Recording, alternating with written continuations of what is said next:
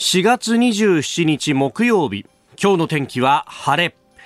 日本放送飯田浩二の OK 工事アップ。朝6時を過ぎました。おはようございます。日本放送アナウンサーの飯田浩二です。おはようございます。日本放送アナウンサーの新業一華です。日本放送飯田浩二の OK 工事アップ。この後8時まで生放送です。えー、昨日とは打って変わってね、えー、今日はなんかあ磨かれたような青空でありますが、はい、えー、日本放送屋上の温度計13.7度。おもうすでにね日差しも明るいよね。という感じになっております、えー、今日はこのまま気温もぐんぐん上がるということでそうなんですよね。ここからも10度ぐらい気温上がりまして東京都心23度の予報になっていますね。23度。ねそうすると上着いらないかなっていうのね。えー、まああのあ毎朝、えーまあ、出勤をしてくるんですけれどもやっぱり季節によって全然その風景が変わるなと思うのはこの時期、ね、になってくると、まあ、もう結構明るくなってきてるよね。そうですね。うん、えー、えー、まあ、あの私が会社に来るのはもう4時を過ぎてと4時半も過ぎてというぐらいで、まあ、5時ですよね。まあ、5時まで行かない。何言ってんの何が言ってんだよ、ね。4時、4時、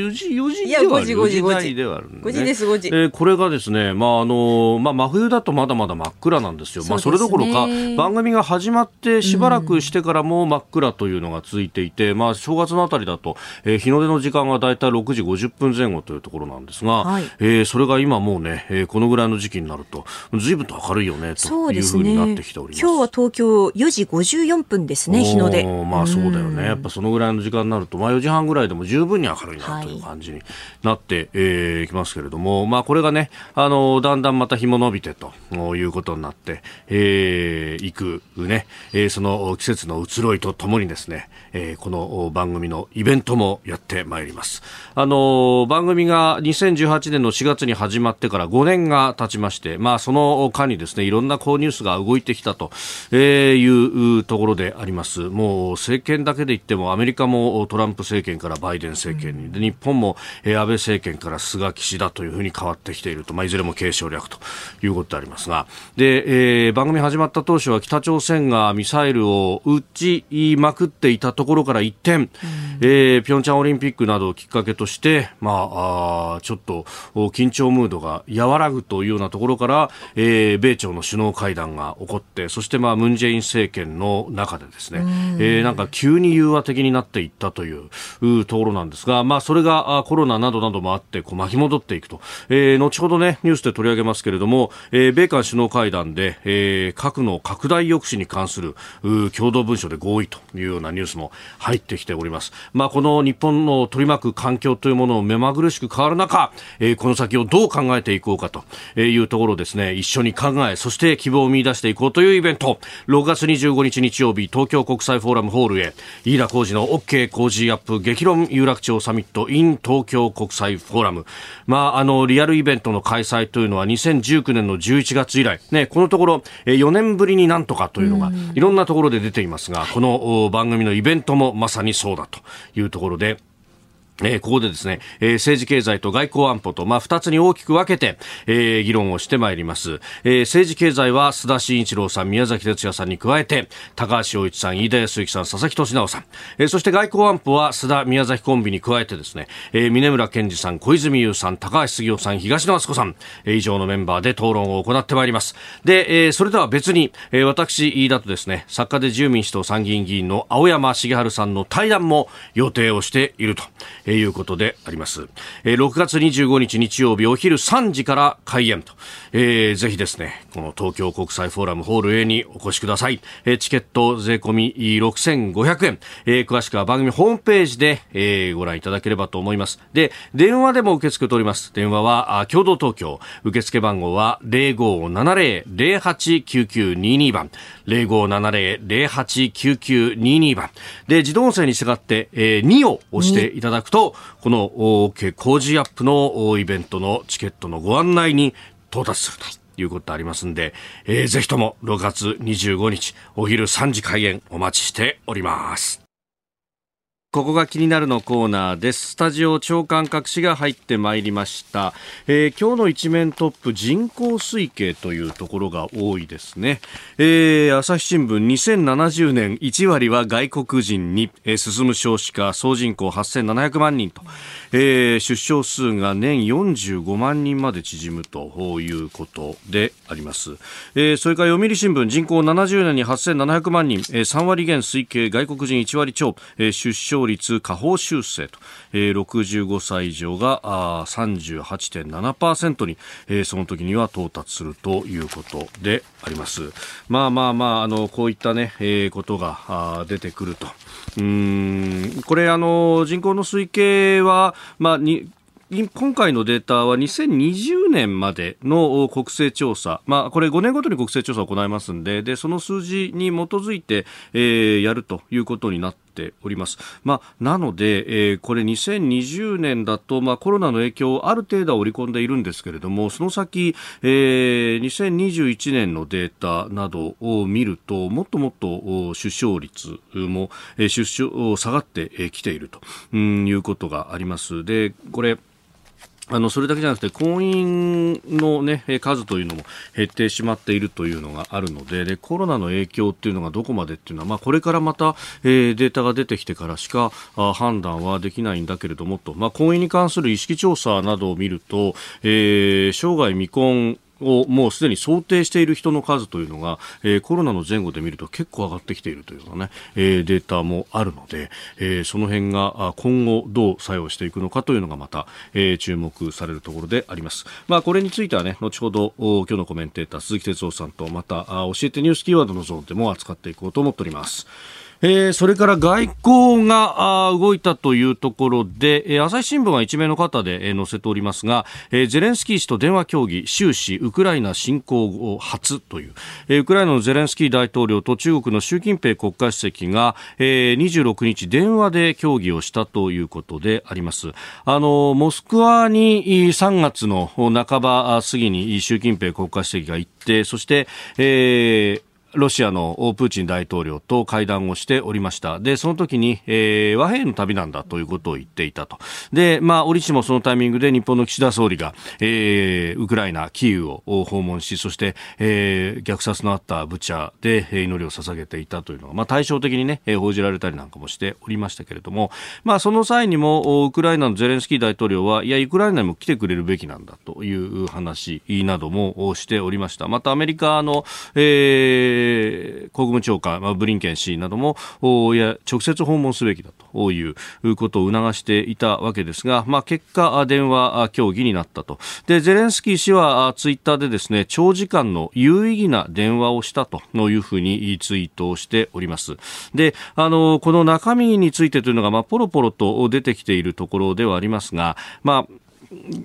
ウクライナ側からすれば、この今取られている領土というものを、えー、きちっと奪還しない限りは、えー、なかなか和平に応じることはできないというところ。で、えー、一方で、まあ、中国はうんロシアに対してですね、えー、表立っての武器の支援等々は行っていないけれども側面支援的なところはエネルギーの買い取りだったりとか様々行っているんじゃないかということが言われております。で、えー、中国としては、まあ、ウクライナのこの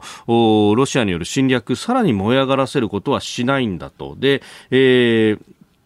まあ、ただ我々は当事者ではないと、な危機を政治的に解決する気は熟しているんだというようなことを、まあ、言ったようです。まあ、これはあの海外のメディアなどが報じているところであります。で、えー、ただ、その踏み込んだじゃあ停戦の条件等々にまでじゃあ行ったかというと、まあ、そこまでは言っていないだろうというのが大方の見方であって、そしてウクライナ側の狙いとしては、えー、中国に、まあ、こうして和平仲介的なポーズを世界的に見せさせせるということは、まあ、とにも直さず、中立だよね、君たちは、ということを、まあ、印象づける狙いもあると。まあ、それによって、えー、ロシアへの武器の供与であるとか、という、あの中立で和平仲介とか言ってるのにそんなことしてていいんですか？というですね、えー、プレッシャーを与えることにもなる。まあ、それだけでもウクライナにとっては一つメリットの部分があるだろう。ということを言っております。まあ、あの大方ヨーロッパやアメリカの関係者も歓迎の姿勢を見せている。ということではありますが、ただ、えー、歓迎の姿勢は見せているけれども、そう簡単にはできないよね。というのもまた大方の見方であって、まあ、これから何かが劇的に動くようなものではなさそうだというところのようであります。えー、ここが気になるでした。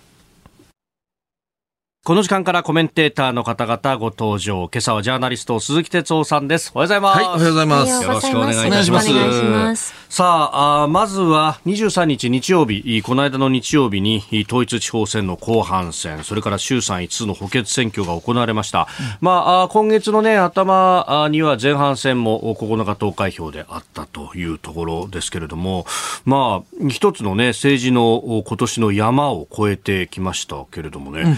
さん、まず全体見通してどうですか？まあね、あの、うん、これは、あの、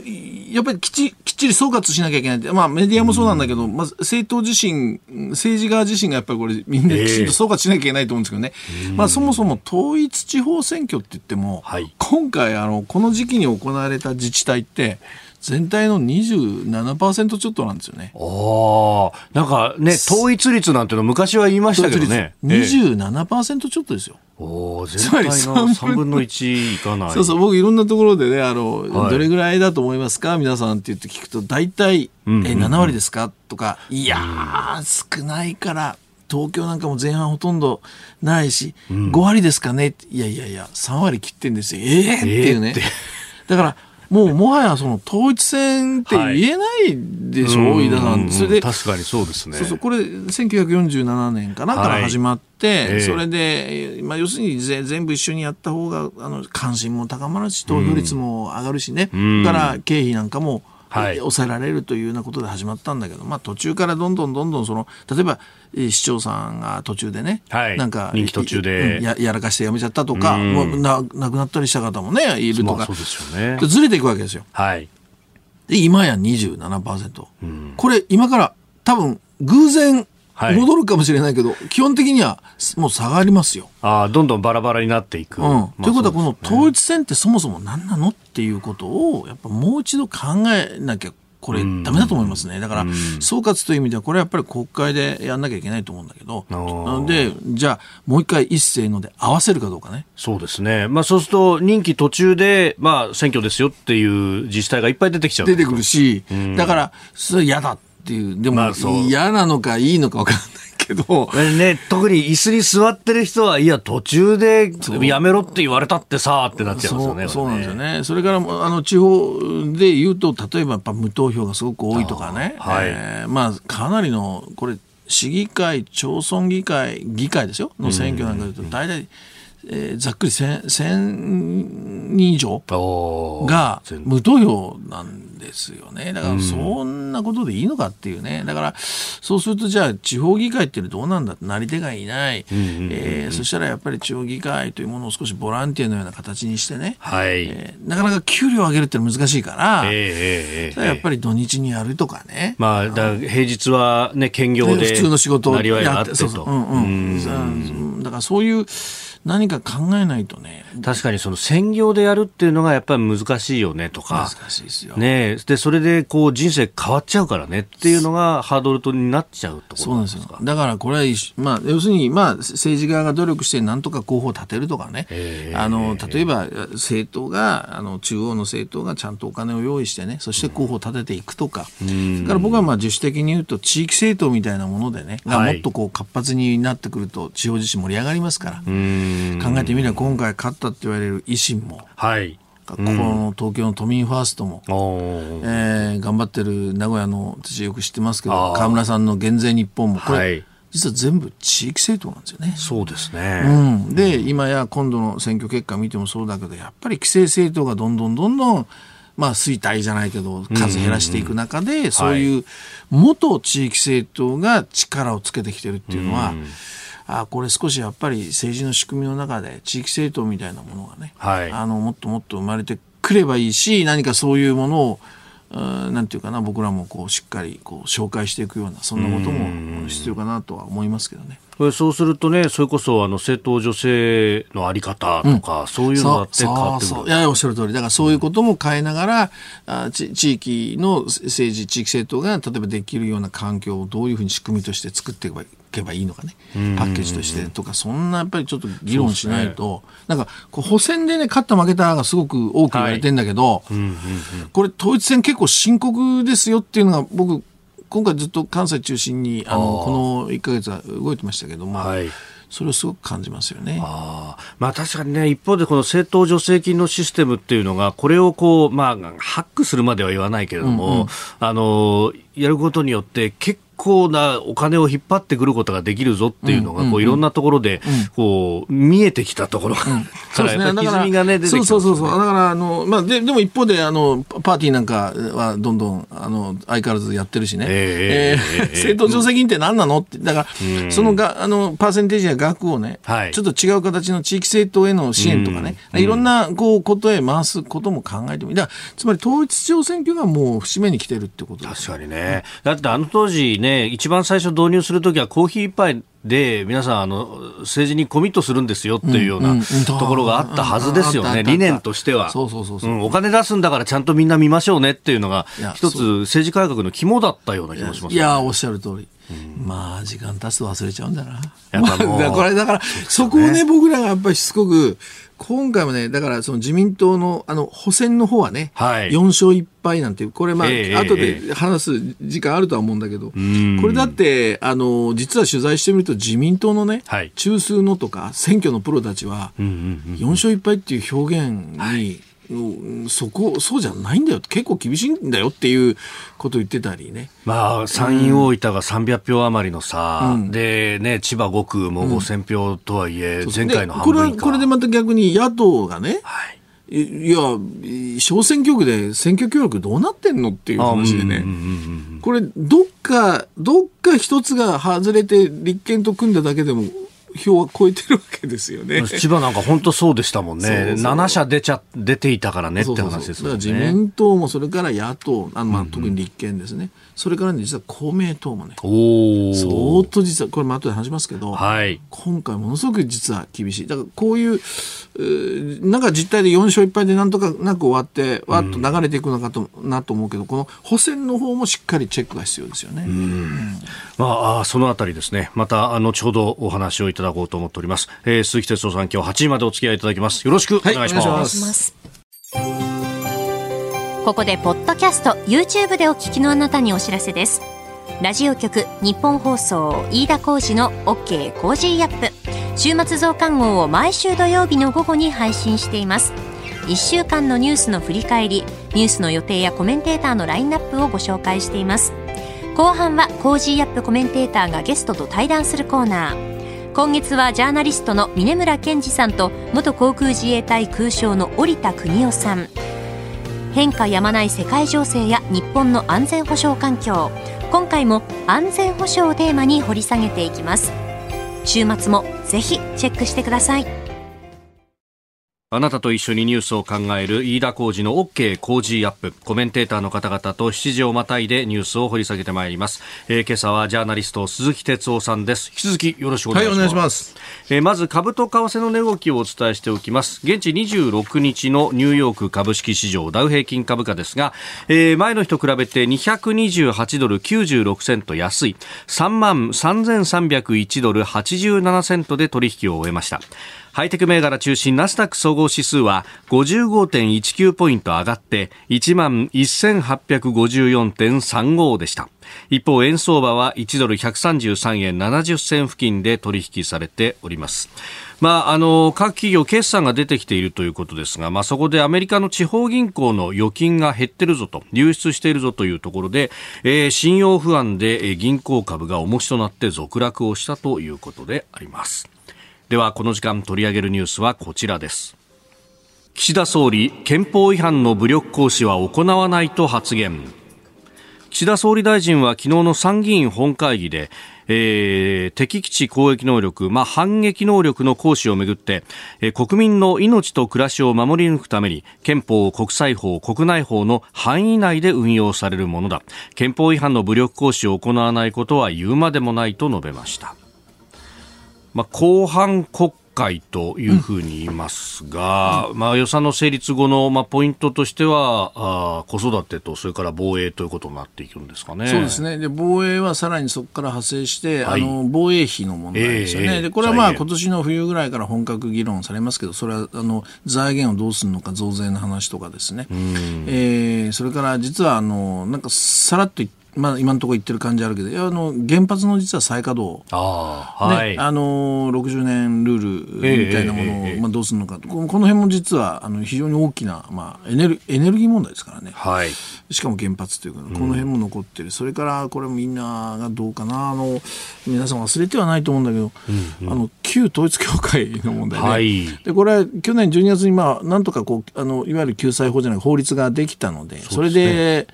片付いた感じをなんか皆さん持ってるかもしれないけども実はあの法律も実はまあスカスカとは言わないが抜け道がたくさんあるとか、はい、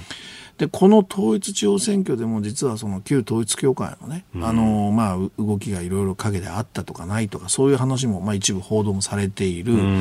えー、だからこの問題って実はじゃその後どうなってったのかな、それからこの解散命令ですよね。はい。えー、質問権の行使までそうそう、これもなんかすごくあっと盛り上がってきたけど、今、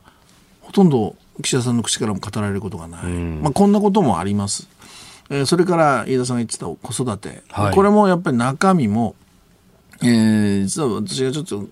あの聞いた限りでは、うんうん、あの岸田さんがこれやるぞっていうよりは、まあ、役所含め上がってきたものを割と羅列している感じ、うん、えー、大きな改革というよりは、はい、えー、今あるものにプラスアルファ。うん、だからじゃまあ、極端に言って1万円上げしたものを1万5千円にしますよとかね、えー、そうじゃなくても根本的に何を変えるのかっていうふうになってねそれともう一つはその財源ですよね。私はこう前から指摘してますけど社会保険の中で考えていくっていうふうに岸田さんはさらっと施政方針で言ってます、はい、社会保険の中でってことは社会保険っていうのは医療介護、はい、年金。はい、その中で財源考えていくってことはん？社会保険を上げるのかな？上げないんであればまあ、年金と医療のところから削って回すのかなとかね。だ年金は僕ら少なくなっちゃうとか、はい、医療費は負担を、高齢者の負担を増やすのかなとか、ん。なんか怪しいですよね。だけど、この財源問題っていうのはまだ議論されてない。だだからもうまさにこの、あの、安全保障から我々の生活まで、これからなんですよ。だからそれがはっきりしない中で今選挙が行われたから、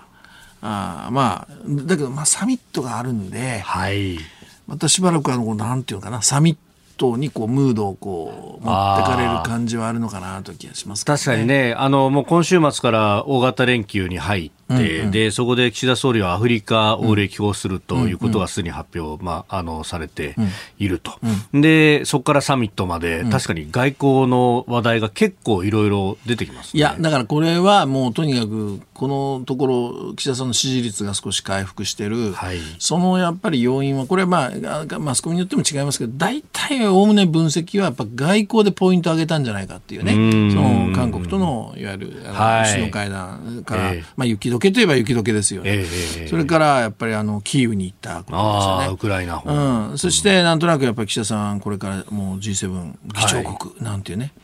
で実際にほら事前の大臣の G7 の会議が全国でぽつぽつとこう行われて、はいそね、そこの地域はやっぱりこう歓迎ムードにこうなってるわけです。外交歓迎ムードっていうのかな。この間のねあの長野の軽井沢の外相会合とか、うんうん、なんか何食べたとかそういうのも話題になるぐらいですもんね。はい本当は中身をチェックしなきゃいけないんだけどね。いや、だからそういう意味では、やっぱ外交っていうのは岸田さんにとっては一つのやっぱり看板であるのは間違いないですよ。かなり大きな看板。もしかしたら最大の看板。外交と今少子化かもしれませんよね。だから、そういうムードがやっぱりこれからまた出てくるので。ええその中で何が本質かっていう議論を僕はしていかなきゃいけないと思いますけどね。はい、それからこのあの安全保障についても、やっぱりこの敵視攻撃能力の問題っていうのは、これはもう非常にもう大きいし、それとセットでさっき言ったその財源ですよね。この辺もしっかり野党は追及してほしいなと思います、ね、そうですね。財源確保法っていうのが、もうね、うん、審議は始まってるけれども、うんうん、中でどういう議論になってるかっていうのは。それとまあ、飯田さん詳しいと思うけど、うん増やして何買うのって話もね。ね。あれ、あの、アメリカのミサイルでいいの？いやだから、これをどうする、当座はそれでいいのかもしれないけど、じゃあどうやってね、国産のものに変えていくのかとかっていうのは、その全体の道筋とかも見えてこないですよね。自衛隊の人に聞くと、お金使ってほしいとこ他にいっぱいあるって言うじゃないですか。そうそういや、待遇の部分とか募集とかいろいろあるぞってね、話も聞きますが、えー、市場またいで、えー、ニュース、さらに掘り下げてまいります。おはようニュースネットワーク。東京有楽町日本放送キーステーションに全国のラジオ局21局を結んでお届けいたします。時刻は7時11分を過ぎました。おはようございます。日本放送アナウンサーの飯田浩二です。今朝のコメンテーターはジャーナリスト鈴木哲夫さん。この時間取り上げるニュースはこちらです。米韓首脳会談核の拡大抑止の共同文書で合意。アメリカのバイデン大統領と韓国のユン・ソンニョル大統領がワシントン DC で現地26日会談しました。北朝鮮の活発な軍事活動を踏まえて核兵器と通常戦力で同盟国を守る拡大抑止の強化を盛り込んだ共同文書ワシントン宣言を発表しました。弾道ミサイルを搭載可能な戦略原子力潜水艦の韓国への派遣や米韓の核戦力計画に関する共同体の協議体の新設が盛り込まれております。えー、ユン・ソンニョル大統領の韓国韓国大統領のアメリカ訪問、えー、この会談がね、うん、えー、結構話題というか。そうですね、まあ、あのー、今回やっぱり実はあの核についてかなり踏み込んでますよね。はい、で これ当然、まあ韓国が北朝鮮と、まあ、接してるわけだから、あの日本とはまたちょっと多少距離は日本あるわんだけどでもある意味ではこれ日米韓の要するにこの安全保障はこれ一体ですからその中でこの韓国とアメリカが核にかなり踏み込んでいくってことは次はじゃあ日本はそこにどういうふうに関わってくるのっていう日本にもこの核問題っていうのがねあの突きつけられてくると思うのでそういう意味でもその辺もちょっと注目というか、はい、あのポイントだと思いますけどね、うん。まあ、そのあたりも含めましてこの時間韓国政治がご専門神戸大学大学院の木村寛教授と電話をつないでお話を伺ってまいります。木村さんおはようございます。おはようございます。よろしくお願いいたします。さあ、まず、このワシントン宣言、えー、米韓首脳会談、えー、木村さんご自身どうご覧になりましたでしょうか？今回の首脳会談、まあえーと、ユン・ソグル大統領からすると、えー、先月の、えー、訪日があって、はい、来月には広島での G7 でにも招かれてるんですよね。えー、ではあの外交、えー、日程のまさにハイライトという形で、彼にとって花舞台あの晴れ舞台だったんだと思います。でその中で、まあ、あの拡大抑止に関しても、えー、はい、もう韓国政府とかユン・ソグル大統領が欲しいものが取れた、えー、もうものすごくはっきりした言葉が取れたっていう意味では、まあ、大成功だっていうふうに見てるんじゃないですかね。韓国国内でもその核武装であったりとか核共有とかなり危機感を持った議論というものが行われていたようですね。そうですね、えっとまあ、北朝鮮のミサイル発射しきりに行われていますし、えー、あの韓国国内の問題もありますけど、うん、大統領自身がこの問題に対して非常に強い、えー、意欲を持っていて、えーまあ、あの核拡大抑止のみならず、はい、核シェアリングですね、核の共有というのも、うん、えー、ユン・ソクル大統領、非常に、えー、強くあの主張していたので、まあ、核という、えー、言葉が実際にアメリカの首脳から出たと。いう意味では、えーと、ユン・ソグル大統領としては自分のアピールにもなりますし、まあ、韓国の安全保障にも一歩大きく近づいたという形になるんだと思います。で今回のこのワシントン宣言の中に、この協議体の設置というものが盛り込まれておりますが、これ、どういう議論だったりとか、あるいはどういう意味がありますか？えっと、まだ具体的な内容はまだ固まってないんだと思うんですけども、ええ、申し上げましてと、いかに拡大抑止を実現するというだけではなくて、はい、韓国では、まあ、あの核の管理に関して、韓国も関わりたいっていう意思が非常に強くあるんですよね。でそういう意味では、えーまあ、核のかあの単なる北朝鮮に対する拡大抑止だけではなくて、はい、韓国が主体的に、まあ、アメリカの核に対しても、えー、発言していくという、えーまあ、形が作れたっていう意味では、もう一つの、まあ、韓国自身にとっての意味を持ってるんでしょうね。この協議体を通じて、アメリカがどう動いていこうとするかとか、そういうこう情報も取れるし、そこに対して影響力も与えられるっていう枠組みを作ったということですか？そうですね、枠組みを作って、自分たちもちゃんと発言しているアメリカの言いなりじゃないよということを国民にもアピールできるということですよね。えー、スタジオジャーナリスト鈴木哲さんもいらっしゃいます。あ、あのー、先生おはようございます。鈴木でございます。よろしくお願いします。お願いします。あのこれはあの、まあ、あくまでも米韓のいわゆるあの、まあ、関係というんではなくてやっぱりあの安全保障上はあの日米韓って日本もここにあの必ず関わっていくことになるわけですよね。で、この核についての今回の踏み込んだ一つ前に進んだと言ってもいいのかもしれない。これが今後じゃあ日本はどういうふうにこの核に対して対応していくかって、日本が今度はどうしていくかっていう、当事国、そ考えなきゃいけないになってくるんじゃないかと思うんですその辺いかがですかね？あの全くもってその通りだと思うんですね、うん、え韓国ではもともと核に対する、まあ、あのアレルギーというか、危機感というのがあんまりないので、うん、こういった問題も非常に積極的に進んでいくわけですけれども、うん、じゃあ、これに対して日本がどういうふうな対応を取れるのかと、かつ安倍政権の時にも、えー、日本で核シェアリングの話が少し出た時期がありましたけれども、はい、えー、例えば核シェアリングまでいかなくても、やっぱりあのこの、え米韓の協議体に対して日米韓で日本も入っていくのか、その場合、ただ問題はどういうふうなポジションを日本は取れるのかですよね。例えば米韓、まあ、例えば韓国と北朝鮮のの戦争が起こった場合に、うん、日本も協議体になると、日本も巻き込まれてしまう可能性も当然出てくるわけで、そういった、まあ、日本にとって今までさまざまなタブーであった核の問題であったり、朝鮮半島の危機であったりする問題について、やっぱり考えないといけない時期に来てるんじゃないですかね。まあ、今回、この宣言であるとか、まあ、あの中で、えー、戦略源泉の韓国への寄港というものも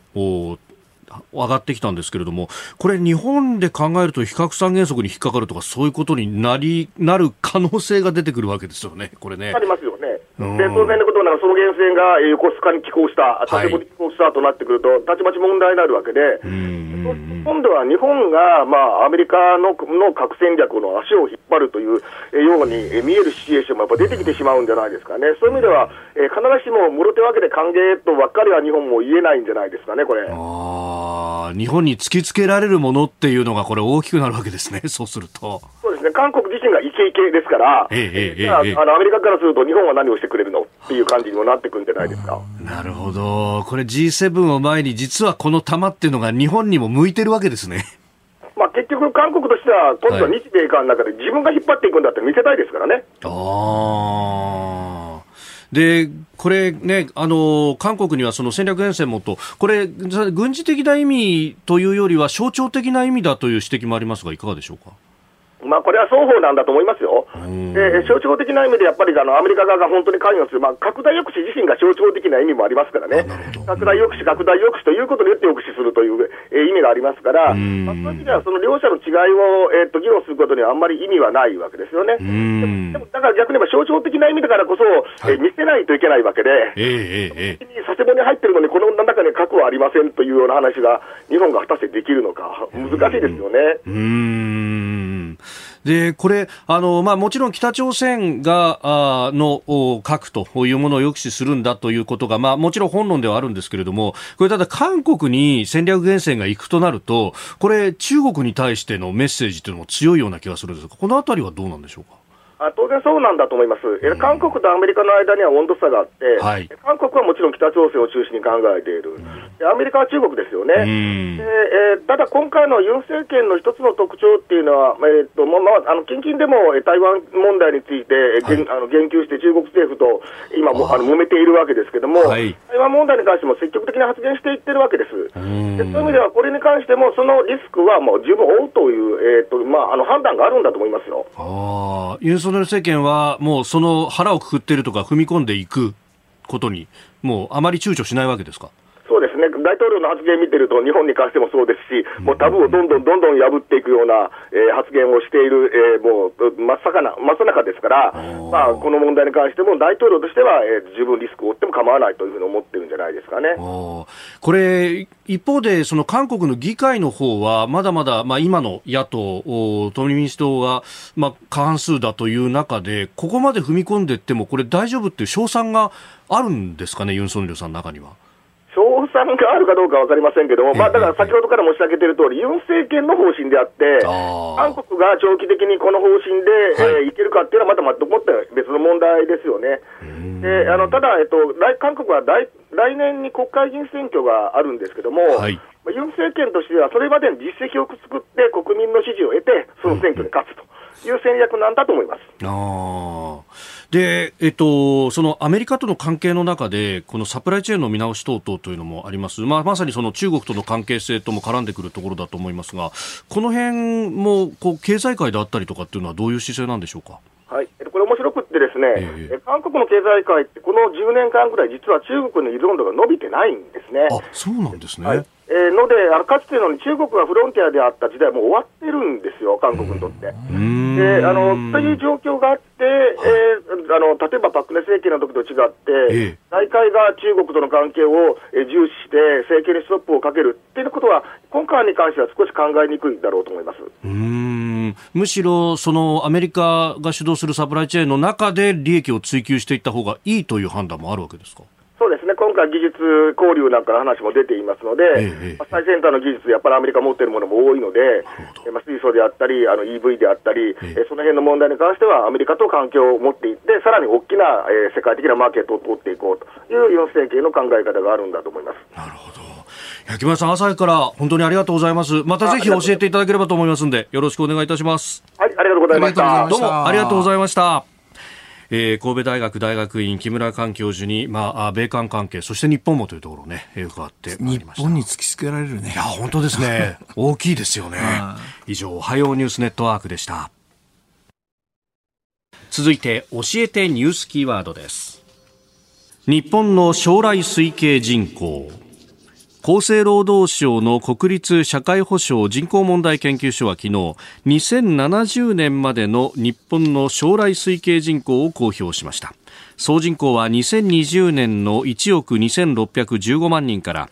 50年後の2070年にはおよそ3割減少し8700万人となる計算です。また2070年には出生数が50万人になる計算で超高齢化の進行に歯止めがかからない流れとなっています。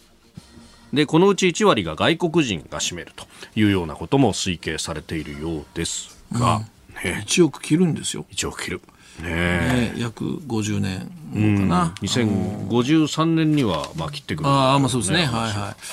あのいやもう何度も何度も言ってますけどその少子高齢化が止まらないっていうのはもう20年前から、はい、あの、え熱心にこの問題に取り組んでた国会議員たちなんか言ってきたわけですね。僕はあのいつも名前挙げますけど河野太郎さんとかね、はい、当時は山本一太、えー、今、愛知県知事やってる大村さんとかね、林さんも入ってたかな。林うん、うん、そういういやいや、もう止まらないと、これ2004年ぐらいに。で、社会保障なんていうのはもう今の制度は崩れると。基本的にはほら、現役世代が負担していくものでしょ、はい、年金なんかもそうだけども、ね。はい、だから社会保険だって払っていくのもね、だからそういう意味で少子高齢化が進んだらもうその社会保障の財源なんか壊れちゃうんだと。だから、安定的な財源のために、そして高齢化社会のためにお金をどう備えるかっていうのは消費税当てるべきじゃないかっていう提言をもう20年前にしてるんですよね。誰も相手にしなかった。もう政府も自民党の、まあ当時のトップたちも。いや、その少子高齢化なんか、これから頑張れば止まるだろうぐらいのね。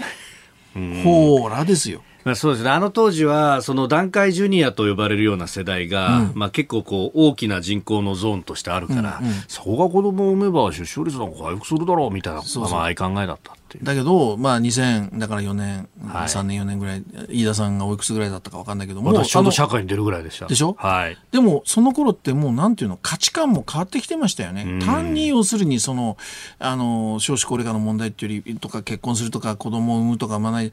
もう価値観がほら社会の価値観変わってきたらどういうふうに自分働くとかどういうふうに生きていくとかね、はい、そういう時代の変化までそういうのをやっぱ政治っていうのは読み取れないんですよね。だからで結局こうなって今こうやって1億切るぞなんて。いやいやちょっと待てと。20年前からの責任を僕は問いたいわけです。よだからまあそういう感じでねあのこれからこれはもう本当にで今回そのこれ経済団体が提言してるけども社会保障の財源はこれ消費税考えていいんじゃないかって言って言い出した、はい、で消費税は嫌ですよ。ね。僕ら嫌だけども例えばそうやって考えたらいやこんな超高齢化社会になって人口が少なくなる、じゃあちゃんと自分たちはあの年金も欲しいしね、保証も欲しい。じゃあそのお金はどうするんだ？じゃあ消費税しょうがないのかな？っていうねわかりませんよ。でもそういう本当に議論を本気でも始めないと、もうダメだっていうことなんですよ。だから僕はそういう意味ではこのまあ一言パンとこう財界から財源は消費税も考えていいんじゃないかみたいなことを発言あったのは僕はあのいいきっかけだと思う。もうすでに20年前にそのきっかけ作ってたけど、それをもう無視してきたっていうかほったらかしてきた政治行政の責任はもちろんあるんです。だからそういう議論をまあ含めて社会保障をもう一回ねこれも大テーマでしかも早急にやんないとこれ1か月2か月で結論出ませんから、今から何年か議論してそしてって言ったらまたさらに少子高齢化が進むでしょ、うそうですね。だからそのねだ僕はやっぱりその年金なんかでもそうだけど財源をやっぱり消費税っていうのは一つ考え方として僕はあると思うんですね。でもじゃあそれをやるならね、はいいかにじゃあ政治側が無駄を省くかね。とかね。国会議員の数を半分ぐらいに減らしてね、うん、削減して無駄を身を切る改革をやるからその代わりやっぱり財源は消費税にしましょうとかね、まあ、確かに人口が減っていくっていうことはそれを代表する人たちも同じように減っていかなきゃならないことにはなるだろうし、うん、そこはそのままっていう、ね、これは通用しませんよ、ね、あるいはね、もうこれだけこう子供が少ないで現役世代少ないでも高齢者多いってことになると、じゃあその現役だけで支える今の働くシステムみたいなものだってひょっとしたら変えなきゃいけない。働き方改革ってひょっとしたらそこかもしれない、ね、いやいやそそれなんですよ、うん、だそういうね基本理念僕岸田さん分かってるのかなって、うん、本気で少子化対策ってやってるのかなって僕はすごく思いますよね、うん、それであれば、だからあのさすがにでもねあのやっぱりこれ年齢には抗えない部分はあるからそんなきつい仕事だとか、フルタイムでったら難しいかもしれないよねって考えると、じゃああのパートタイムでいいから少し年金に足しのような形の働き方ができるようにするためには、じゃああの、今までのように、ね、えー、終身雇用で、うん、で、若い時は損するけど、あの、高齢になれば、働きよりも、給料が多くなるみたいな仕組みもおかしいんじゃないのって話にもなってくるだろうし。だから、一言で言うと、社会を変えなきゃだめなんでしょ、うん、そ、ね、れが、だから少子化対策って言ってるけど、その個別の話じゃないんですよ。はい、社会を変える、文化を変えるっていうね。そういう、そこまでやっぱりやらなきゃだめですよ。これ、岸田さん。そこまでやってくれんだったら、で、それで消費税をね、上げるって言ったら、まあ、じゃあしょうがねえなになるけど。あと、身を切る改革もね。今だと、現役ばっかり損してんじゃねえかよってそう思で、また高齢者と憎み合って社会も分断して、最悪の状況なわけですよね。続いて、ここだけニューススクープアップです。この時間、最後のニュースを、スクープアップ岸田総理衆議院の解散について今は考えていないと発言。岸田総理大臣は昨日行われた衆議院経済産業委員会で衆議院の解散総選挙について今は考えていないと述べました。総理は今は重要法案あるいは重要課題に一つ一つ結論を出していくことが重要でそれに全力を尽くすべきだと強調しております。日本維新の会の遠藤亮太氏が年度内の解散はあり得るのかと。いう質問をしたということですが、うん、はい、それに対して、はい、別に時期がどうのこうのではなく、うんうん、今解散は考えていないいやいやその時期を聞いてるんですけどね。そうですね。だからあの今っていうのは昨日のことを言ってるのかい。や何が言いたいかというと、結局やっぱり解散はやりますよってやるもんじゃないし、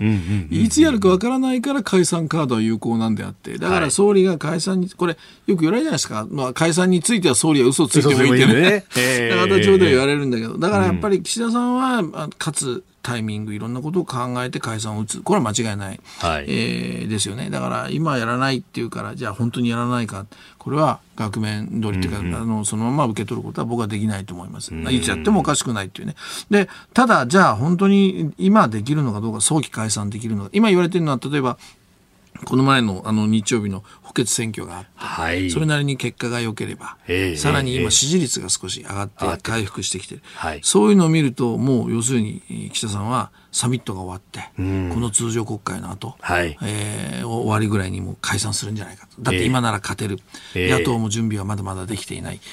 みたいなこうストーリーが今語られてるんですね。なんかそれでね解散風みたいなものが吹いてるのかでねまあ名前はもう言わないけど、まあ、かなり有名なある自民党のねえー、女性議員はね、はい。えー、23日のあの投開票の日ですよ。えー、えー、えー、この間の日曜日。まあ、いろんなあの自民党のあの東京都内の自民党の区議会議員とかやってるでしょ？選挙、はい。ね、そこを、まあ、回りながらね、えー、えー解散あるよって言ってなんかすごい言ってたっていうんですね。もうあの高揚した感じでね。なるほど。でまあ区議にしてみりゃいやいやちょっと待って今俺たちの投票がまだ今なのに何言ってんのって思ったとかね。そんなちょっとこれこぼれ話僕あの区議から聞きましたけどだけどまあそういうちょっとムードにもなってる。だけど今度のねそのまあ4勝1敗っていうその補選ね。選挙のね。うん、これはね、やっぱ中身はね、はい、いや、そんな4勝1敗って聞くとすごい圧勝のように聞こえるけど、やっぱ中身をちゃんと見ないといけないし、厳しいんだよっていうのは、これ自民党の、あの、もう誰でも名前知ったら、言ったらご存知の、その、まあ、選対元、元幹部ね、はい、えー、なんかも言ってるんだけれども、幹部議員ですね、うんうんうん、要するにその和歌山負けてる。でこの負け方が悪いわけですよ。その自民党の内部分裂でしょ、はい、で実は奈良なんかもそうだったんですよね。だからそれがなきゃ勝ってるのに、うん。でこのやっぱりこうそういうその調整が効かないっていうのはその現場で揉めるってからよく自民党であるんだけどやっぱ負けちゃうぐらい揉めるんだったらこれ中央から入っていって、はい例えばもうこれはもう総理もそうねあの、うん、総裁幹事長とかなんと、うん、でやっぱりかなりギリギリとこういう、はい、調整をするわけですよね。で中央がこれでいくんだそうそうガバナンスっていうかね。うん、で安倍さんとか菅さんの時にはそれありましたよね。で二階さんも幹事長だったりね。はいでやっぱりそういうところがガバ中央のガバナンス重しが効いてないと今自民党はね。だからこうそうなると要するに今度の10増10減の調整もそうだけど、はい、まあ、なかなか体制的にガバナンスが効かない組織になっている。こういう中での選挙はなかなかこう厳しいんじゃないかとかね。それからあと山口圧勝というけれども、はい、山口2区4区、うん、だけど例えばこれ4区でいうと、はい、あまあ、もう安倍さんのねあの、えーえー安倍さんがね、10万票総理の時取ってた。で総理辞めても、まあ、ちょっと減ったけど8万票。はい。はい、今回5万票ですよ。ああ、吉田さんというね、うん、方が立ったけれども、ね、それからもう一つ、岸さんの後、はい、これ、フジテレビのね、あの、えー、岸信千代さん、2区。5000票差ですよ。うん、平岡さんがね、うん、だから勝ったとはいえ、これはいつでもその5000票なんてひっくり返るわけですよね。だから、まあそういう意味で、えー、なかなかその4勝1敗だからよし勢いがっていう感じにはならないよと。いうことをまあ言っている。もう一つポイントはやっぱ僕実はあんまり言われてないけどね、あの今回公明党だと思いますよ。公明党。公明党は本当にね、うん、あの、ここ何年かずっとやっぱりこう、党の勢いが少し弱ってきたんで、もう頑張るになって必死だったんですね。うん、ところが今回やっぱりこう、要の地方議員が結構落選してるんですよ。地方議員を本当に重視しますよね。いや、そうそうそうそうそう。もうそれが、きちっとそう、公明党の最大の売りだし、はい、多分地方議員の数は各政党の中でももうもう圧倒的にまあ多いぐらいですよね、あの市議とかね、町議とか。だから、それがやっぱり相当苦戦してると。はい、としかもですね、今回前半戦で、あの都議選前半戦で大阪市議選。はいここで維新が単独過半数取ったんですね。そうですね。うん、はい、ということは、維新は大阪で何かやるときに今まで過半数なかったから、はい、公明、うん、公明党にいろいろお願いしてたわけですよ。協力してくれと。都構想とかまさにそうでしたよね。そうそうそう。で、その代わりに、公明党が国会議員現職のところには維新は候補を立てないからという。まあ、はい、バーターですよね。えー、えー、だけど、今度大阪市議会で維新がもう単独で何でもやれるわけだから、別にもう公明党に気使う必要ない。実際ね、維新の幹部も、もう白紙でとか、リセットでっておっしゃってますね。で、そういう公明党の現職の時に次の選挙はこう立てますよみたいなことも、もう動いたり、匂わしたりしてる。こ